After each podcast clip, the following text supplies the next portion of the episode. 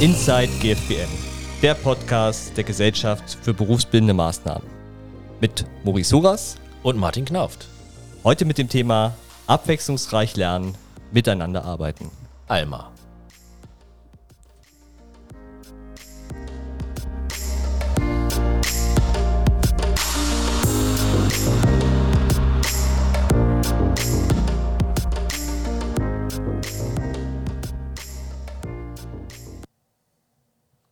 Da sitzen wir wieder im schönen Studio in der Ringbahnstraße. Wir freuen uns, dass ihr wieder alle eingeschaltet habt zu Inside GFBM, dem Podcast.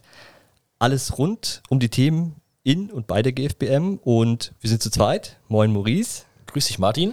Und wir können es jetzt schon mal kurz verraten. Wir haben heute ein volles Haus ähm, und sitzen drei sehr nette Kollegen der GFBM gegenüber und sie werden heute uns viel erzählen. Und mal so ein bisschen ins Thema zu kommen, ich habe überlegt, wie bereitet man sich ganz gut auf das vor, was wir heute besprechen wollen. Und mir ist sofort eins in den Sinn gekommen, und zwar gibt es dieses Spiel Stadtland Fluss. Und ja. bei Stadtland Fluss ist es ja immer so, dass man die Buchstaben, die Anfangsbuchstaben der jeweiligen Stadt des Flusses so ermittelt, dass einer mit dem A anfängt und der andere Stopp sagt. Ja.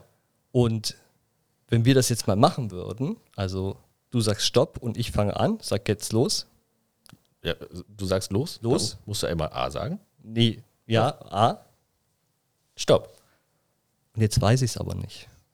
Warum das, weißt du es denn nicht? Weil ich das Alphabet nicht kann oder weil es oh. mir nie beigebracht worden ist und ich Probleme mit Buchstaben habe. Genau um dieses Thema soll es heute gehen und ähm, es ist so vielschichtig und natürlich ist das nicht immer das Grundproblem, aber was vielleicht die Herausforderungen damit sind, das werden Sie uns heute hoffentlich ein Stück weit beantworten und wie sie damit umgehen. Und wir freuen uns sehr, dass sie da sind und wir begrüßen unsere drei Gäste zu einem Malis Zuhorst. Hallo. Hallo. Grüß dich. Dann haben wir Lukas, Lukas Romaik. Hallo. Und wir haben Jetzt muss ich, äh, Entschuldigung, ich habe so viele Zettel und ich habe mich nur auf die Vorlage. Also wenn es heute zwischendurch mal raschelt, es äh, möge uns vergeben sein, wir haben heute sehr viel Papier auf dem aber, Tisch. Aber wirklich sehr viel. Und wir haben Shahin. Shahin Fasai, ist das richtig ausgesprochen? Fasai. Ja, okay. Fasai. Fasai. Und schön, dass ihr da seid. Und ihr seid mehr oder weniger alle mit dem Projekt Alma äh, in Verbindung. Malis, nimm uns doch mal mit. Erstmal auf deine Reise. Wo kommst du her? Was hast du gelernt und was machst du hier bei der GFBM? Ja, ich arbeite seit 2015 bei der GFBM und ähm, ja, habe ähm, hier bei der GFBM äh, den Bereich Alphabetisierung aufgebaut. Ja, das war so meine Hauptaufgabe, als ich eingestellt wurde. Äh, mein Hintergrund ist eigentlich der, dass ich äh, DAF- und DATS-Lehrerin bin, also Deutsch als Fremdsprachelehrerin bzw. Deutsch als Zweitsprachelehrerin. Und das bedeutet eben, dass man Menschen mit Migrationshintergrund, die nach Deutschland kommen, ähm, ja, Deutsch beibringt sozusagen. Und ähm, ja, Alphabetisierung ist dann nochmal ein anderes Feld. Ähm, darauf ähm, habe ich mich ja äh, spezialisiert in den letzten Jahren, habe natürlich Zusatzqualifizierungen dazu gemacht, weil äh, eine Sache ist, wenn, äh, sage ich mal, Leute Deutsch lernen wollen, dann können sie oft ja schon äh, schreiben und lesen mhm. in ihrer Ursprungssprache. Ähm, wir haben es aber auch ähm, oft mit Leuten zu tun, die ohne jegliche Schriftkenntnisse zum Beispiel nach Deutschland kommen ähm, und erstmal lesen und schreiben überhaupt lernen müssen. Und äh, auf der anderen Seite ähm, richten sich unsere Alphabetisierungsprojekte aber auch an Muttersprachler, die nicht gut lesen und schreiben können, also die sogenannten funktionalen Analphabeten. Mhm. Also da kommen wir gleich auch nochmal drauf. Gehen wir erstmal die Runde einmal noch ganz kurz durch. Lukas, du bist Lehrer hier bei der GFBM, ähm, aber noch vieles mehr. Was machst du noch und wo kommst du vielleicht her? Wie, wie bist du zu deinem Job gekommen? Also hier in der GFBM bin, bin ich als Lehrkraft tätig oder als Kursleiter. Ähm, ich komme eigentlich aus dem, aus dem kreativen Bereich. Ich habe ähm, visuelle Kommunikation studiert und als Grafiker gearbeitet. Äh, zum Schluss habe ich dann auch beim Film gearbeitet als, als Setdresser und äh, habe mich dann 2015 äh, dazu entschlossen, ähm, Lehrer zu werden, ähm, weil mir zugesagt wurde, ich hätte, ich hätte gute Empathie. Ähm, äh, ich bin empathisch und kann Dinge gut erklären. So, ähm, und äh, ich bin dann einfach, äh, habe dann einfach mal angefangen zu lehren, habe dann mit, mit Englisch angefangen, weil ich auch in, äh, in Kanada studiert und gelebt habe.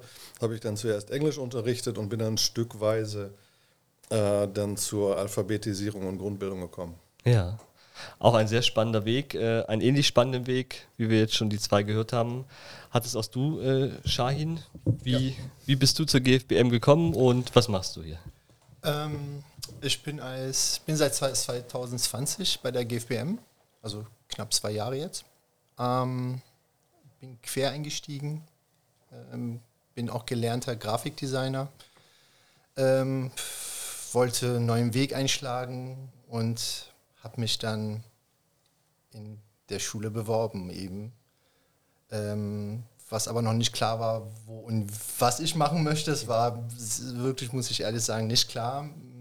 Der Grund war, warum ich äh, überhaupt zum Bildungszentrum gekommen bin oder in der Hinsicht da was machen wollte, war, dass ein Freund mich ähm, an den Schlips gepackt hat und meinte, du meckerst zu viel, du solltest vielleicht ähm, statt so viel zu meckern über System, in dem System was verändern. Ähm, genau, jetzt bin ich seit zwei Jahren hier. Für mich, muss ich sagen, sehr wohl ähm, und mag das Projekt an sich sehr, sehr gerne, muss ich ehrlich sagen. Ähm, hätte ich aber vor zwei Jahren nicht gedacht, mhm. wo und was meine Aufgaben sein werden. Und genau. Und jetzt wird mir das ganze Spielfeld ein bisschen klarer und ähm, bin aber trotzdem glücklich, dass ich in diesem Projekt bei Alma bin, ähm, weil man das so woanders selten antrifft. Ja. Das heißt, es gibt nicht so viele Angebote. Ähm, Marlies, ein bisschen zur Historie von Alma. Es, es ist ja so, wir kommen gleich nochmal zu ein paar äh, Zahlen und Fakten.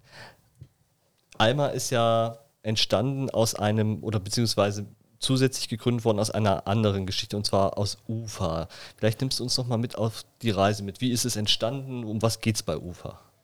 Mhm.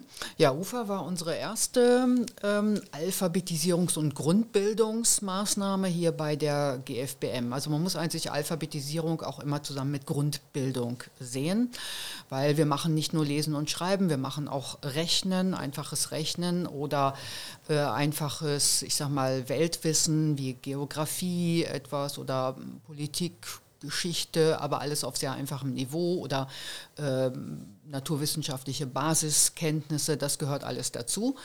Und ähm, ja, was hat diesen ganzen äh, Stein ins Rollen gebracht? Also im Hintergrund steht eigentlich die äh, sogenannte Leo-Studie äh, der Uni Hamburg von 2011 oder 2011 ist sie zum ersten Mal erschienen, dann 2018 noch einmal.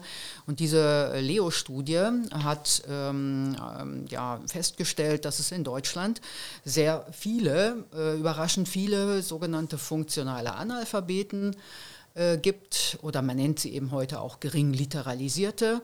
Äh, das heißt Menschen, die nicht so lesen und schreiben können, wie man das eigentlich in unserer Gesellschaft voraussetzt. Also ich nenne mal ein Beispiel. Wenn jemand zum Arzt geht, dann bekommt er eigentlich als allererstes einen Patientenfragebogen in die Hand gedrückt mhm. und dann kann er sich ins Wartezimmer setzen und den ausfüllen, wenn er eben kann oder sie kann. Äh, ja. Das ist so der Standard, der eigentlich vorausgesetzt wird. Äh, oder es stehen alle möglichen Schilder auf der Straße. Natürlich wird vorausgesetzt, dass man die lesen kann. Es gibt aber eben eine ganze Menge Leute, die das nicht können. Und zwar äh, ungefähr, naja, so um, um die sieben Millionen Menschen in Deutschland, sieben Millionen Erwachsene. Also wir mhm. reden jetzt nicht von den Kindern natürlich, die lesen und schreiben lernen, sondern sieben Millionen Erwachsene. Das sind also ungefähr, ich weiß nicht, 12 bis 15 Prozent aller Erwachsenen können eben nicht so lesen und schreiben, dass sie das, was ich jetzt gerade erwähnt habe, oder dass sie solche Situationen bewältigen können.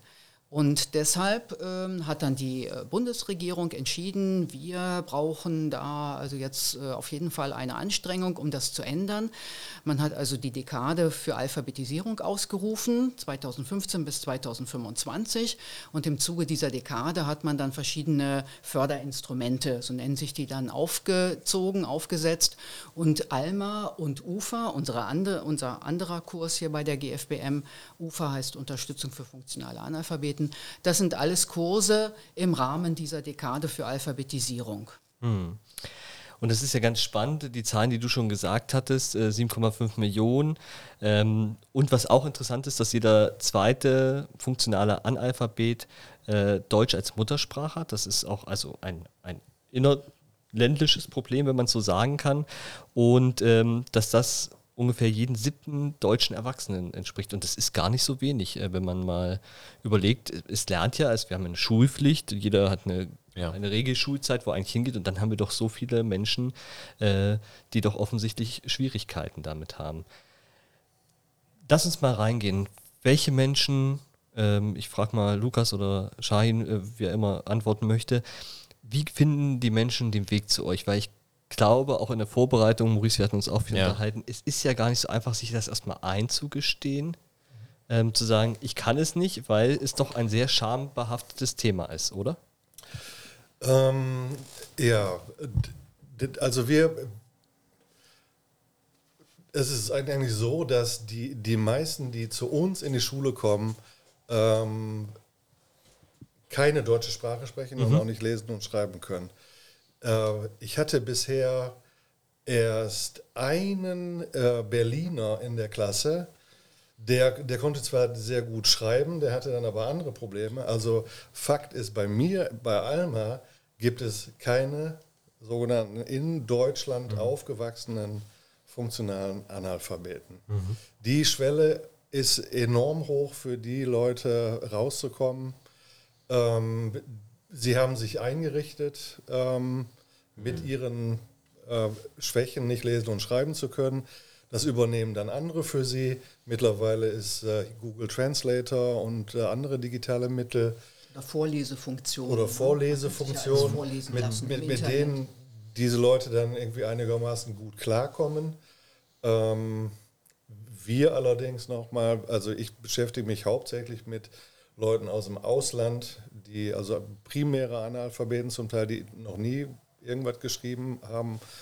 Ähm, und das ist natürlich eine andere Aufgabe, als mit Menschen zu arbeiten, die Deutsch sprechen können. Ja. Das ist ein entscheidender Unterschied. Das kann ich mir vorstellen, aber auch die Menschen, die vielleicht das erste Mal, die jetzt Deutsch als Muttersprache nicht hatten oder die nicht mit Deutsch in Deutschland aufgewachsen sind, aber noch nie lesen und schreiben gelernt haben, weil, weil sie einfach keine Schule besucht haben. Wie schwer ist es für die zu sagen, okay, ich erlerne das jetzt, weil sie sind ja meistens auch schon über die 20 Jahre Grenze hinüber äh, rüber. Wie schwer ist es? Ähm, wie schwer tun Sie sich? Wie, wie beginnt ihr das? Ähm, also eigentlich bringen wir Ihnen erstmal das Lernen bei, sozusagen, mhm. was, wie, wie, man das macht, äh, welche Materialien man dazu benutzt und wie man den Stift hält und ähm, wie man auch äh, die Materialien sortiert. Also wir fangen ganz grundlegend an. Ja. Ähm, viele Leute können schon ansatzweise die Buchstaben lesen und schreiben und die, die es halt noch nicht können, äh, da nähern wir uns dann über Anlauttabellen, also ganz am Anfang eigentlich, äh, an die Problematik ran. Ähm, aber es ist, es ist so unterschiedlich, die Menschen, ähm, was sie mitbringen, was sie nicht können. Es gibt Leute, die können viel sprechen. Es gibt dann die können nicht lesen und schreiben. Dann gibt es Leute, die können ein bisschen lesen und schreiben, aber sprechen überhaupt gar nicht. Mhm. Und ähm, ich versuche eigentlich mit, also auf allen Ebenen, mit allen Sinnen an, an die Sache ranzugehen. Und ähm, also eigentlich ging es mir erstmal darum zu verstehen, wo die sind. Ne? Mhm. Ne? Also sich da einzufühlen. Und ähm, weil man bekommt oft äh, die Antwort, ja, habe ich verstanden, aber es ist natürlich Quatsch. Mhm, ne? ja. Also da ist, oft wird wenig verstanden und man muss aber ähm, gucken, dass äh, dann das Lernen irgendwann mal anfangen kann. Also wir sind eigentlich mit dem, mit dem Anfang das Lernen beschäftigt. Ja. Hat es Zum auch was Teil. mit der Schamgrenze zu tun, dass Leute dann eher sagen, ja, habe ich verstanden, äh, anstatt zuzugeben, ah, kannst du es mir nochmal erklären? Ja, da müssen wir natürlich als, also als, als Lehrer und Lehrerinnen, als Erfahrene, wissen wir natürlich, wie Lerner, Lernende ticken. Und äh, natürlich äh, ist die Frage, haben Sie das verstanden, grundsätzlich eine falsche Frage. Ja? Denn die Antwort, die man darauf bekommt, ist keine ehrliche, weil eben äh, niemand gerne zugibt, er hat es nicht verstanden. Ja. Ne? Also stellen wir die Frage natürlich anders. Ja. So dass wir, also wir haben schon Methoden und Mittel äh, herauszubekommen, ob etwas wirklich verstanden wurde oder nicht. Also das ist aber unsere, ich würde sagen, das ist eine zentrale Kompetenz. Ja. Ähm, was ich eigentlich noch hinzufügen wollte, also wie kommen die Leute zu uns? Ähm, meistens ist der Weg der, dass, ähm, naja, also ich sag mal, viele äh, sogenannte funktionale Analphabeten arbeiten in Jobs, in meistens einfachen Jobs, ja. Äh, Nach Leo-Studie sogar fast 60 Prozent sind in Arbeit, aber äh, häufig ist es so, dass es äh, körperlich sehr schwere Arbeiten sind. Und ähm, dann äh, ja, sind die Leute 40 oder 50 und äh, können dann diese schweren Arbeiten oft nicht mehr leisten. Also zum Beispiel Möbelpacker oder so. Ja? Dann ist der Rücken kaputt zum Beispiel. Und das heißt, über kurz oder lang laufen diese Leute halt Gefahr, arbeitslos zu werden und sind dann beim Jobcenter. Sind langzeitarbeitslos zum Beispiel, weil äh, körperliche Arbeit nicht mehr geht und so weiter. Und das Jobcenter hat ja den, den, die Aufgabe, die Leute in Maßnahmen, in irgendwelche Fortbildungs- oder Umschulungsmaßnahmen reinzubringen. Und äh, das tun sie dann auch. Und wer- die Leute werden dann eben in solche Fortbildungs- oder Umschulungen hingeschickt können dann aber dort nicht mitmachen, weil sie nicht lesen und schreiben können. Sie, sie können also diese Maßnahmen von diesen Maßnahmen überhaupt nicht profitieren. Ähm, gut, und dann kommen sie eventuell zu uns oder hoffentlich finden sie den Weg. Also ins, inzwischen ist es eben auch so, dass die Jobcenter uns ganz gut kennen und dann äh, zum Beispiel den äh, Betreffenden vorschlagen, ja, gehen Sie doch, Sie können dort hingehen, Sie, da können Sie zum Beispiel mal ähm, nochmal richtig lesen und schreiben lernen. Ja. Und ähm, ja, ansonsten, klar, also wir können jetzt nicht äh, herumlaufen und Flyer verteilen oder so, denn gering literalisierte nicht, Leute Das können das nicht lesen. ja. ja. Und ähm, ja, das ist so ein Prozess, so ein Lernprozess bei uns auch äh, gewesen, überhaupt erstmal zu verstehen, was ist das, nicht lesen und schreiben zu können. Weil man muss aus diesem Automatismus raus. Also für uns ist Sehen, ein Wort sehen, lesen, verstehen, ist dasselbe. Das machen wir in, innerhalb von 0,1 Sekunden. Ein nicht literalisierter Mensch sieht da gar nichts. Und das muss man überhaupt erstmal verstehen. Ne? Das verstehen nämlich viele gut literalisierte Menschen überhaupt nicht. Ne? Und die Reaktion ist dann auch oft so, oh Gott, äh, wie kann der das nicht lesen? Das ist ja un ja. Also man muss aus dieser Selbstverständlichkeit komplett rauskommen, sodass nichts mehr selbstverständlich ist und dass wir nicht äh, anfangen, keine Ahnung, uns aufzuregen, wenn hier beim äh, x-ten Mal das Wort Banane immer noch nicht gelesen werden kann, sondern ja, also äh, das ist unser eigener Lernprozess, damit wir uns wirklich ähm, auf, auf die Ebene der Leute selber begeben können. Was, was, was ich mich immer frage, ähm, gibt es für das Umfeld von solchen Menschen, die vielleicht auch, jetzt schon sagt, dieser Hilfsarbeiter, der vielleicht auch äh, einen Migrantenhintergrund hat, wenn man es noch so sagt, sagt man es noch so? Migrationshintergrund. Migrationshintergrund hat, ähm, hat, kann vielleicht das Umfeld, also äh, Arbeits- oder das familiäre Umfeld, gibt es Anzeichen, äh, die man sehen könnte, wenn einer vielleicht genau äh, diese Probleme, diese Herausforderung hat und ihn vielleicht mal gezielt darauf ansprechen kann? Gibt es Möglichkeiten, äh, das rauszufinden oder sagt ihr eher schwierig? Äh, Dafür, da gibt es gute Möglichkeiten. Ne? Die Jobcenter-Leute fragen uns auch immer, wie, woran können wir denn das erkennen? Also äh, man kann zum Beispiel jemanden bitten, schreiben Sie mir, schreiben Sie mir doch mal ihr, kurz Ihre Adresse auf. Ich brauche die zum Beispiel. Also dann ähm, ist es zum Beispiel typisch für unsere Zielgruppe, dass die irgendwas rausholen müssen aus der Tasche, ein Dokument rausziehen müssen, wo zum Beispiel ihre Straße draufsteht. Ne? Also sie wohnen seit vielleicht auch 20 Jahren in einer bestimmten Straße mit einem etwas komplizierten Namen, können das nicht äh, schreiben. Ja? Und sie müssen es halt abschreiben. Und Okay. solche Sachen. Also, Also sie Leute- malen ja eigentlich ab, ne? Es ist ja eigentlich dann Abmalen. Das kommt drauf, ja, ja, das ist Oder? dann abmalen. Ja, gut, ja, Ja. das ist abmalen. Und ähm, wenn ich ich noch mal was Ja. dazu sagen kann zu Malis, äh, was der Grund ist, warum die manchmal ähm, auch zu uns kommen, ist, äh, sind auch die Kinder. Das heißt, die Kinder sind dann in schulfähigen Alter, ähm, ab eine bestimmte Klasse, wo die dann vielleicht die Eltern bei den Hausaufgaben helfen sollen oder müssen. Ähm, und dann fällt es auf, das merken die dann selber, dass, oh, das ist jetzt etwas, da kann- komme ich nicht mehr durch. Ja. Die Tricks, die ich draußen angewendet habe, kann ich das bei meinem Kind nicht anwenden. Mhm. Ähm, und da haben wir auch ein, zwei Fälle bei uns in der Klasse zum Beispiel, wo es definitiv die Kinder Ursache waren, warum sie äh, bei uns sind. Ja. Und nicht die anderen Sachen. Weil Ja. so haben sie sich durchs Leben einigermaßen nach vorne gekämpft, mehr oder weniger. Und ähm, dort bei den beiden Fällen zum Beispiel, wo wir es bei uns in der Klasse sind, ähm, sind es eben Hilfestellungen bei den Hausaufgaben. Ja. Und da hat es bei denen Klick gemacht. Die sind jung genug, sage ich mal, die Eltern, dass sie es vielleicht noch machen können, dass sie es schaffen. Sind nicht so alt, dass es alles festgefangen ist. Ähm, und wie es äh, schon Lukas, also beziehungsweise Lukas sieht auch da Fortschritte bei ihr. Das heißt, das ist wirklich etwas, wo es auch wieder Spaß macht, auch was zu machen. Aber um die Frage einfach nur kurz zu halten, das sind manchmal auch die Kinder. Ja, die, die, die Auslöser sind. Genau, die Auslöser sind. Ja, es, es sind oft die Kinder auch. Es, ich hab, wir haben auch äh, Leute kennengelernt, die sagen, sie würden ihren Kindern gerne vorlesen.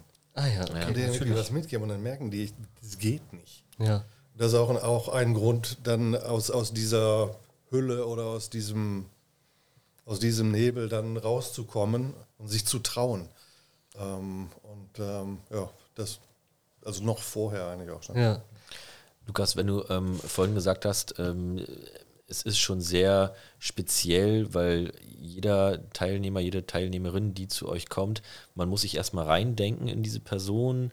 Ähm, wo, ist der, wo ist der Stand? Du hast gesagt, manche sprechen mehr und äh, lesen und schreiben aber weniger. Ähm, wie groß sind eure Gruppen, ähm, eure, also sag, ähm, sag ich mal, eure, eure Lerngruppen, wenn es doch schon so eine aufwendige indi individualisierte Arbeit ist mit den äh, TeilnehmerInnen? Ja, also äh, eine angenehme Gruppengröße liegt so bei sechs Leuten. Wir haben äh, aber zwölf Leute. Äh, manchmal haben wir auch mehr Leute, weil wir davon ausgehen, dass nicht alle kommen. Ja. Ähm, Im Moment äh, liegen wir aber so bei, bei zwölf Teilnehmern. Ähm, die Heterogenität ist unheimlich hoch. Also es gibt, es gibt sehr junge. Ich glaube, unser jüngster ist 20 oder 21. Der, der älteste ist 63. Oh, okay. Ähm, also auch, auch da ist ein, ein Riesenunterschied, nicht nur äh, Schriftsprache und, und, und das Sprechen, sondern auch die unterschiedlichen kulturellen äh, Einflüsse, die die alle mitbringen. Ähm, verschiedene Religionen, äh, verschiedene Sprachen, Ja, die die ja. sprechen. Ähm, ja. Schweißt das auch so ein bisschen die TeilnehmerInnen zusammen? Wenn man jetzt sagt, okay, jede Altersgruppe, jede Religion, egal welche Herkunft, aber alle sitzen hier und haben mehr oder weniger die gleichen Schwierigkeiten mit der Sprache? Ähm, also die, die, die bei uns sitzen, die, die, sind, äh, die, die sind motiviert, die wollen lernen. Und das natürlich schweißt die zusammen. Und, und eine gute Gruppendynamik ist natürlich auch Grundlage für, für gutes Lernen. Ja. Die, also die, die kommen gerne, wir haben viel Spaß miteinander. Ähm, wir spielen viel, also ich spiele so viel es geht. Jetzt während Corona ähm, ist es ein bisschen schwieriger, da man halt Ja, irgendwie äh, Frontalunterricht macht zum großen Teil.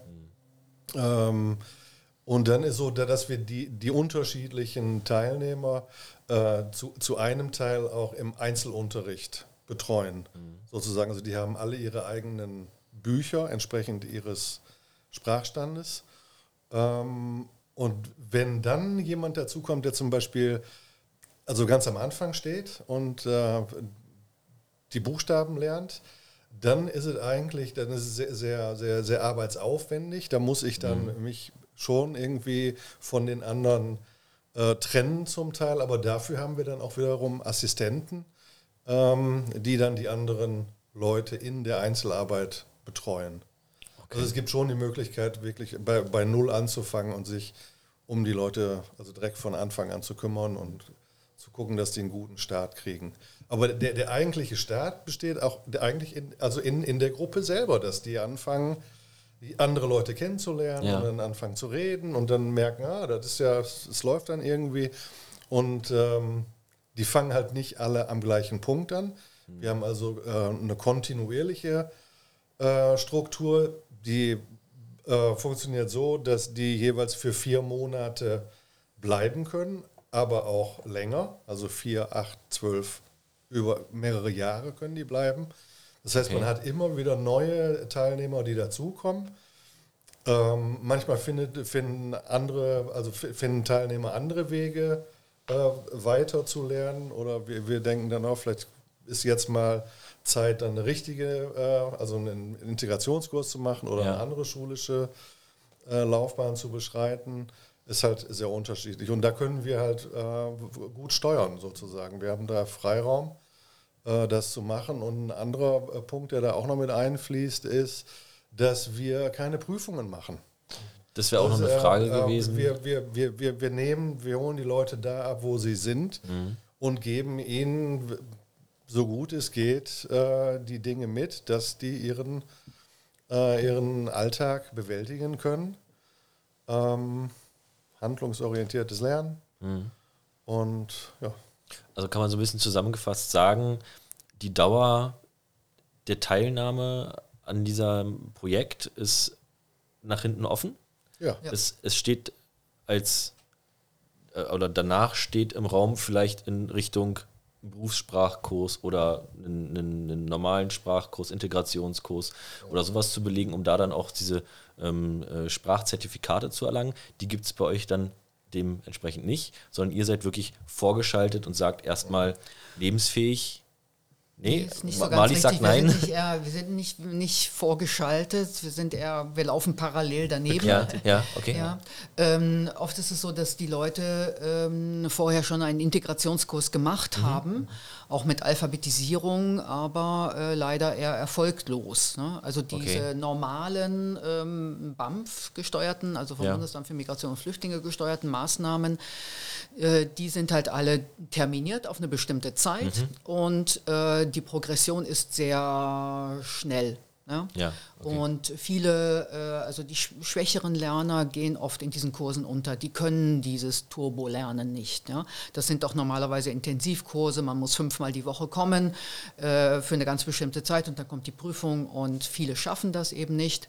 Äh, trotz äh, 1200 Stunden oder so. Und dann kommen sie zum Beispiel auch zu Ja. uns und dann machen wir eigentlich, also dann holen wir den Teilnehmer oder die Teilnehmerin da ab, wo sie gerade steht und äh, machen es dann eben also langsam und einfach und mit individueller Unterstützung noch einmal und so, dass äh, tatsächlich auch ein Lernen stattfinden kann, eben ähm, ja, ein, ein Lernen, das kompatibel mit dem, mit dem Leben dieser Teilnehmer oder Teilnehmerinnen ist. Ne?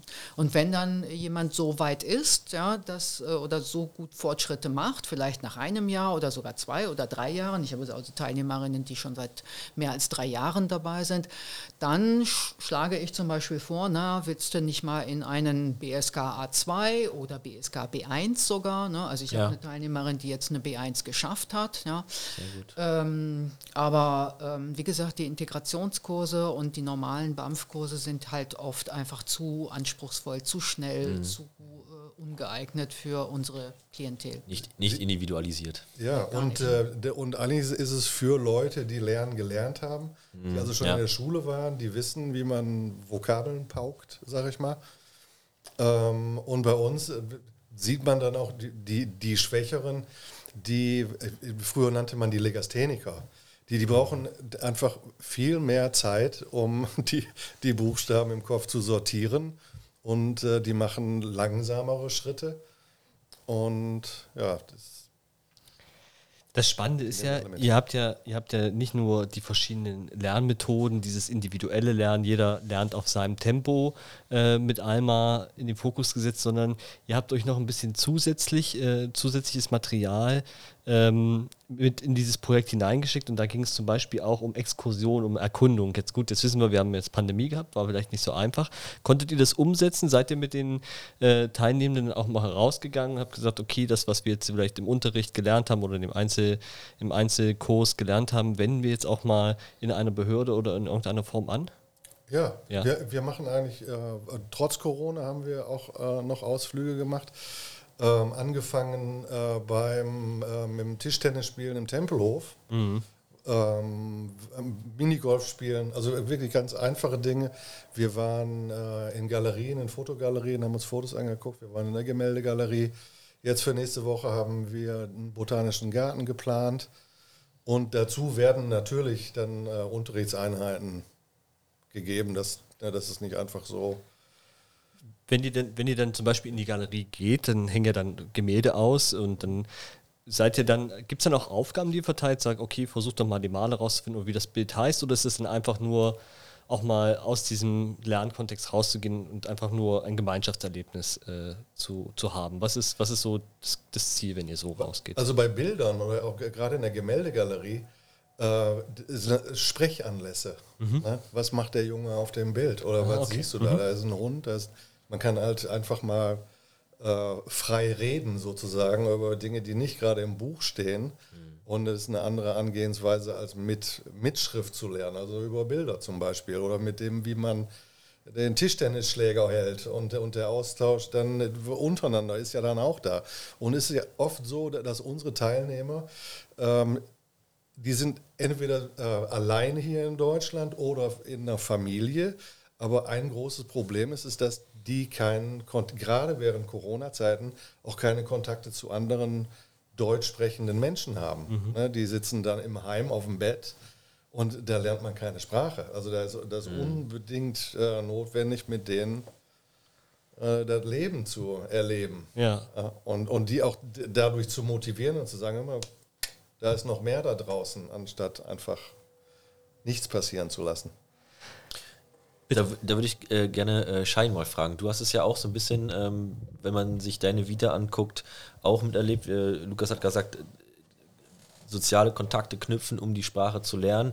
Ähm, du hast auch einen äh, bewegten Lebenslauf. Ich will gar nicht so tief auf ihn eingehen, aber du hast auch einen äh, Migrationshintergrund, mhm. äh, wenn ich es sogar so sagen darf, einen, doppelten äh, USA, äh, also äh, amerikanische Staatsbürgerschaft und die iranische Staatsbürgerschaft. Wie war es für dich, ähm, nach Deutschland zu kommen und dann im Endeffekt, ich weiß nicht, inwiefern du amerikanisch als Muttersprache angesehen hast, ähm, und ähm, wie, wie war es für dich dann nach, nach Deutschland äh, zu kommen, eine, eine, völlig fremde Sprache zu lernen? Was hat dir am meisten geholfen? Also USA lasse ich es außer Acht, weil ich da mhm. super jung war. Mhm. kann ich jetzt so nicht viel mitgeben äh, oder sagen.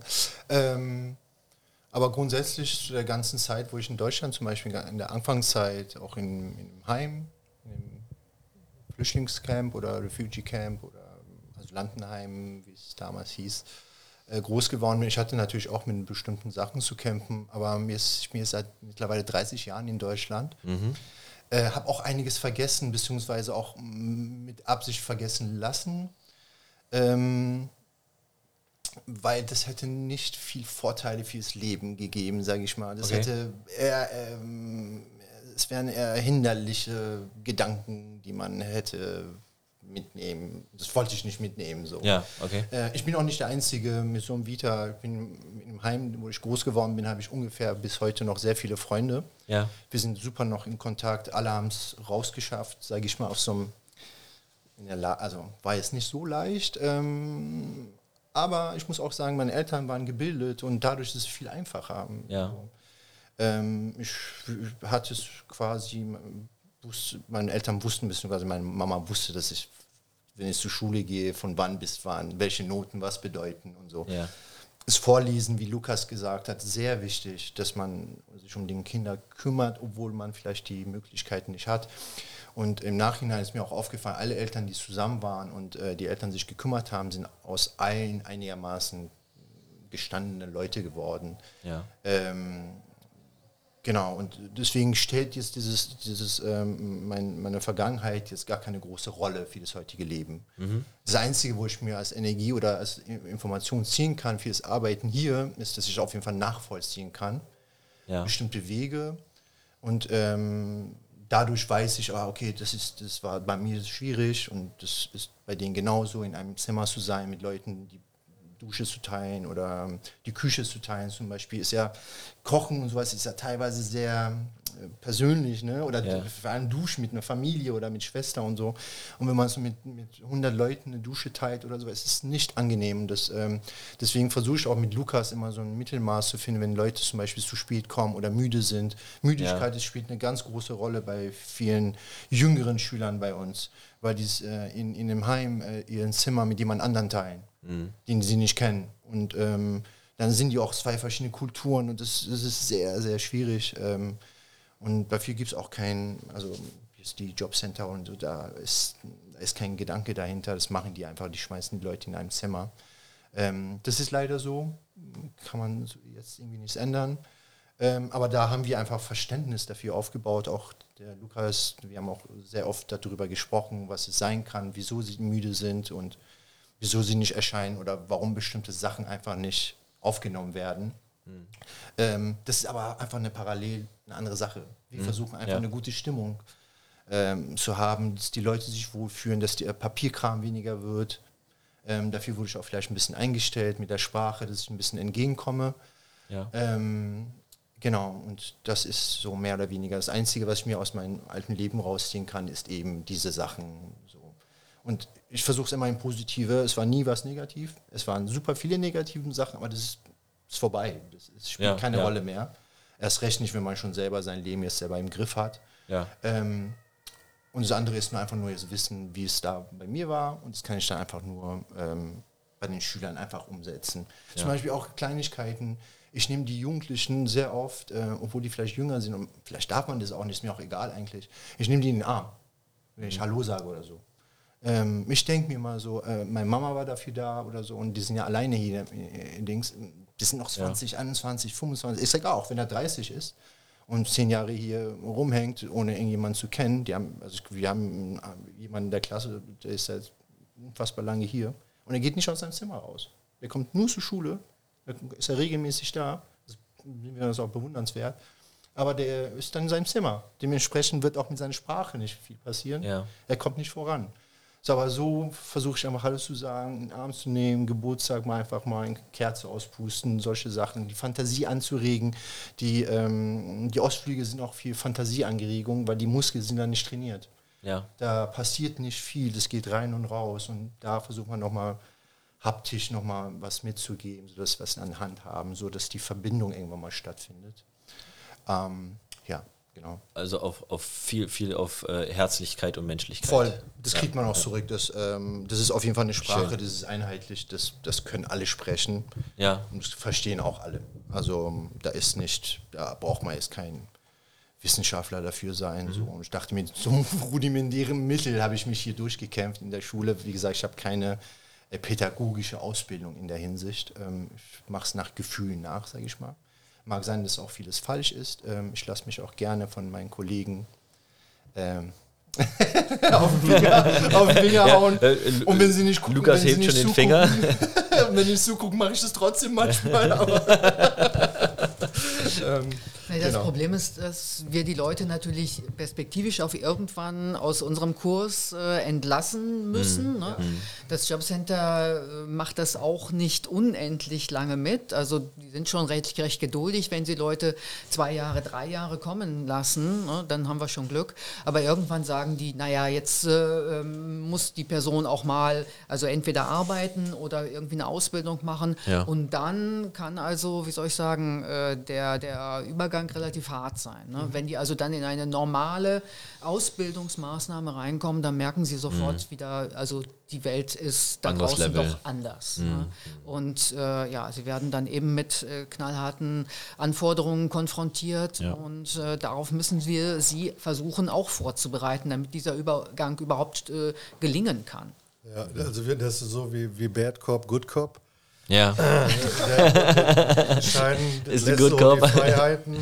Und ich bin dann derjenige, der sagt immer, ihr müsst pünktlich sein und bringt eure, Ja. eure Entschuldigung mit, weil sonst geht's nicht. Ihr seid hier angestellt in dem Sinne. Also Ja. ich versuche dann schon so ein professionelles, äh, eine professionelle Mhm. Ebene das zu bedeuten, Lukas. vorzugeben.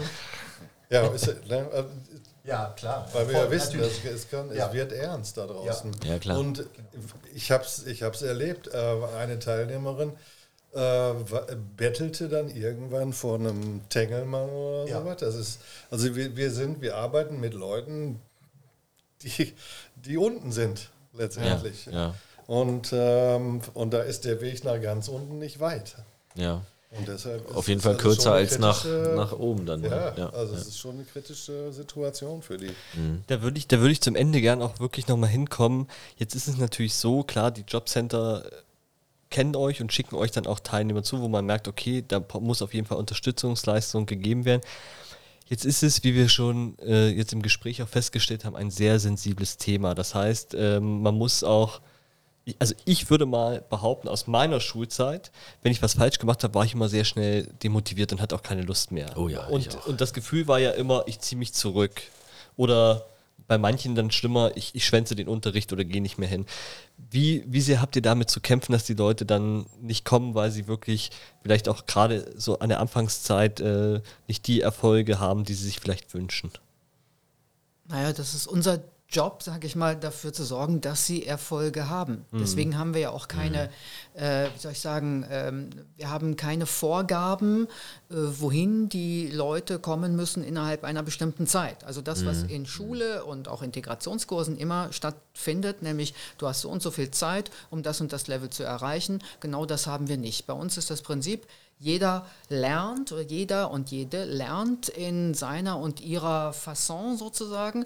Und äh, das, das Kriterium ist immer, dass sie einen Lernfortschritt machen in Relation zu dem, was sie können und, äh, und, und wollen. Ähm, das heißt, es gibt keine vorgegebenen äh, Ziele, die, äh, ähm, die sie erreichen müssen, sondern das Ziel ist immer individuell gestrickt. Und jeder muss äh, so einen Lernfortschritt fühlen, ja? egal wie klein der ist. Also manche machen größere Fortschritte, machen, ma manche machen eben auch sehr kleine Fortschritte und manchmal sehen wir auch, dass fast gar keine Fortschritte gemacht werden, leider, trotz hoher Motivation. Da haben wir also alle alle Schattierungen. Ja. Ähm, und dann, ja, ich meine, wir müssen dafür sorgen, dass dieses Lernerlebnis ein positives Erlebnis ist, weil das ist, glaube ich, äh, unser, unsere Erfahrung. Wenn das Erlebnis nicht positiv ist, äh, dann kommen die Leute irgendwann nicht mehr. Jetzt ist es ja so, dieses Modellprojekt Alma ähm, ist, ist beendet oder wird jetzt beendet. Zur Aufzeichnung läuft es noch, aber dann wahrscheinlich bei der Veröffentlichung ist es zu Ende. Ähm, wenn ihr jetzt schon mal, ohne jetzt, äh, ohne dass ihr jetzt schon einen, einen Abschlussbericht gemacht habt, aber wenn ihr jetzt mal euer persönliches Resümee für Alma geben müsstet, was, was waren die wirklich die, die, die ähm, Highlights, wo habt ihr gesagt, das waren wirklich Momente, wo ich gemerkt habe, das, ich bin genau am richtigen Fleck, weil ich diesen Moment vielleicht mit den Teilnehmenden erlebt habe. Gibt es sowas? Also im, äh, im, im Kleinen ist es natürlich äh, für mich äh, immer schön, wenn die Leute die Lautsynthese verstanden haben, wenn die lesen lernen. Und die können dann hinterher tatsächlich Wörter lesen. Ja. Und äh, da freuen sich ja nicht alle drüber. Ich habe relativ viele, die wirklich bei Null anfangen. Und äh, das ist für mich ein tolles Erlebnis und für die natürlich auch. Ja. Und dann sind aber auch solche, solche Erlebnisse, wie äh, ein, ein Teilnehmer hat jetzt endlich eine Wohnung gefunden. Der hat irgendwie jahrelang eine Wohnung gesucht und alle freuen sich mit. Und er, ist, er kommt weiter. Und dann sehen auch die anderen, hey, es, ne, es geht, es geht was. Ja. Ähm, ja, und letztendlich so, also wenn ich jetzt ein Fazit ziehen sollte, wir brauchen viel mehr Alma und Alphabetisierung und äh, Kurse in dieser Richtung und ähm, ist halt schwierig äh, in einer ähm, in, in einer strengen ähm, Welt äh, alle unterzubringen sozusagen und gerade die Lernschwachen oder die mit, mit Defiziten kommen oder die einfach anders sind. Äh, da muss eigentlich viel mehr gemacht werden. Alle reden immer von der Bildung, Bildung, Bildung, aber letztendlich passiert ziemlich wenig. Also wir haben einen unheimlich hohen Bedarf für Alphabetisierung und auch Grundbildung und auch ähm, äh, freies Arbeiten, fan fantasievolles Arbeiten, kreatives Arbeiten, äh, Musik machen, Bilder malen, alle diese Dinge, Ja. die, die, die sind ja teilweise gar nicht vorhanden. Ja. Ja. Und, äh, und es wird also an, an, an, an- anstelle von Bildung aufzubauen, werden, werden Jugendclubs, die werden geschlossen, die ganzen Leute landen auf der Straße und dudeln an ihrem Gerät rum und, äh, und eigentlich brauchen wir das Gegenteil. Wir brauchen einfach viel mehr Arbeit mit Menschen, die lernen wollen. Ja. Lernen in, in dieser Welt hier klarzukommen. Ähm, jetzt ist ja so, das sind immer projektfinanzierte ähm, Sachen, von denen wir hier sprechen. Das heißt, sie haben einen Anfang und eine Beginnzeit. Leider ist eine Regelfinanzierung für sowas immer fast unmöglich. Also eine Regelfinanzierung für irgendwas zu kriegen, ist, ist so schwer. Wir kennen das alle selber, wir arbeiten ja alle in Projekten mit Projekten. Alma allerdings geht in einer anderen Form weiter, beziehungsweise Alma endet und es wird aber, die Arbeit, die ihr macht, geht trotzdem weiter. Wie, wie, wie sieht es aus? Wie ist der Zukunftsplan? Naja, der Plan ist der, äh, dass äh, die Alma-Teilnehmer, Teilnehmerinnen in einem anderen Projekt, mhm. nämlich UFA, das, äh, wie gesagt, schon seit 2016 hier läuft und auch noch weiterläuft bis 2023 erstmal, dass die dort einsteigen können, ne? mhm. ne? sodass wir denen also weiterhin ein Angebot machen können. Trotzdem ist auch UFA ein Projekt. Mhm. Ja? Äh, das sind alles Projekte. Und da sind wir bei diesem Thema, man nennt das auch die Projektitis. Ja, ja sehr schön. Sind, ähm, ja, es sind alles äh, Projekte, die also im Rahmen dieser Dekade für Alphabetisierung ähm, äh, angeboten werden. Ähm, aber die äh, Umformung in Regelangebote, ja, die äh, ist noch nicht gegeben die, das ist etwas, ja, das ist To-Do, ja, auf der To-Do-Liste der, der, der Politik bzw. des Senats oder so, dass äh, man daraus Regelangebote macht. Denn auch UFA, gut, hat äh, ein Ende, ja, 30.06.2023. Dann hofft man immer darauf, dass man nochmal, äh, wie soll ich sagen, dass das Instrument, das Förderinstrument nochmal aufgelegt wird, dann nochmal um zwei Jahre verlängert wird. Aber das ist ja alles keine Basis. Wir brauchen eine, eine Regel, ein regelrechtes gutes Angebot eben für Erwachsene, gering literalisierte, um so ein, ein gesichertes, äh, eine gesicherte Grundlage zu haben. Mhm. Und das wäre schön, wenn wir sie schaffen. Ich bin aber ehrlich gesagt sehr optimistisch mit äh, den drei motivierten äh, Damen und den zwei Herren, die wir heute hier sitzen haben. Sind wir da auf dem richtigen Weg? Ich möchte, wir möchten uns ganz herzlich bei euch bedanken. Das war ein toller Einblick in eure Arbeit. Ähm, wenn mich Maurice fragt, wonach machst du einen guten Podcast aus, dann ist es immer der, du hast nicht, ich habe nicht viel geredet. Ähm, das war ganz schön, ja. dass ihr, dass ihr, dass ihr so viel von euch und von eurer Arbeit preisgegeben habt. Und alle, die darüber mehr erfahren möchten, können sich natürlich jederzeit informieren unter www.gfbm.de. Ähm, auch für Menschen vielleicht auch, die in ihrem Umfeld Leute haben, äh, die gering literalisiert sind, können sich da informieren, wie sie zu euch kommen und ihr beratet natürlich dann auch selbstverständlich, wie man die Maßnahme dann über euch beginnen kann und äh, ihr seid da auf jeden Fall dann die richtigen Ansprechpartner. Ansonsten wahrscheinlich auch der Weg äh, beim Jobcenter einfach nach der GFBM fragen, nach Alma, nach UFA fragen, die Sprachprojekte ja. für gering Literalisierte der GFBM.